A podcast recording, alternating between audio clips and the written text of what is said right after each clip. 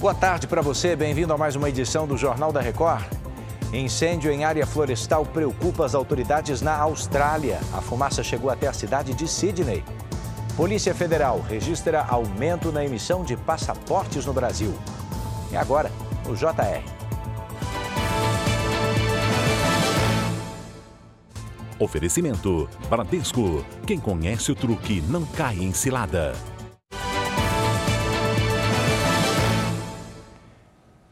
A segunda parcela do 13º salário deve ser paga até amanhã a trabalhadores com carteira assinada. A repórter Paula Viana tem os detalhes. Segundo o Diese, cada trabalhador vai receber em média 3 mil reais e esses valores vão injetar na economia 291 bilhões de reais. Para receber a segunda parcela do 13º salário de forma integral, o trabalhador tem que ter atuado na empresa um ano direto. Vale lembrar que aposentados e pensionistas já receberam adiantamento do 13º, portanto, essa segunda parcela será paga somente aos trabalhadores que estiverem na ativa. De São Paulo, Paola Viana.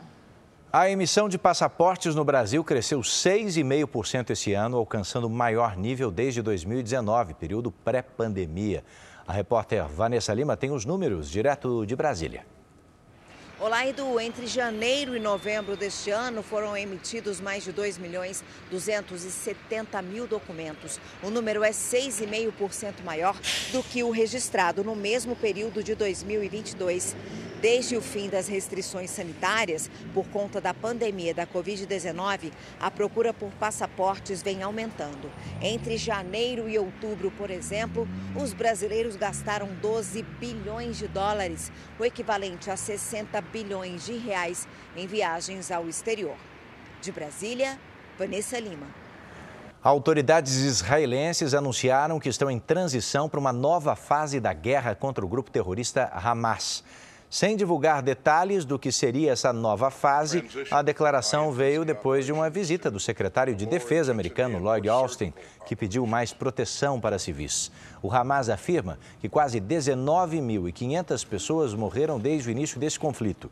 Segundo a ONU, mais de 80% da população foi colocada por conta foi deslocada por conta dos ataques na faixa de Gaza.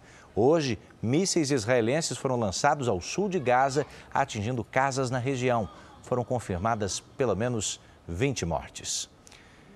Uma forte tempestade na costa leste dos Estados Unidos deixou pelo menos quatro mortos.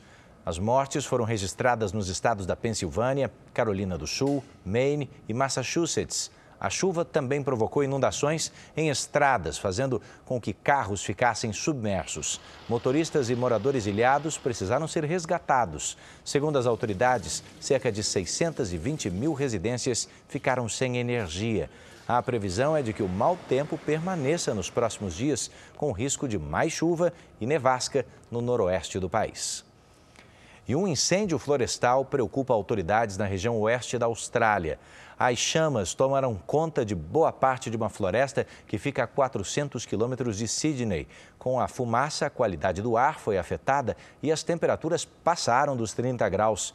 Moradores da região foram orientados a sair de casa e buscar abrigo. Segundo as autoridades, os bombeiros conseguiram conter alguns focos de incêndio, mas o alerta na região continua.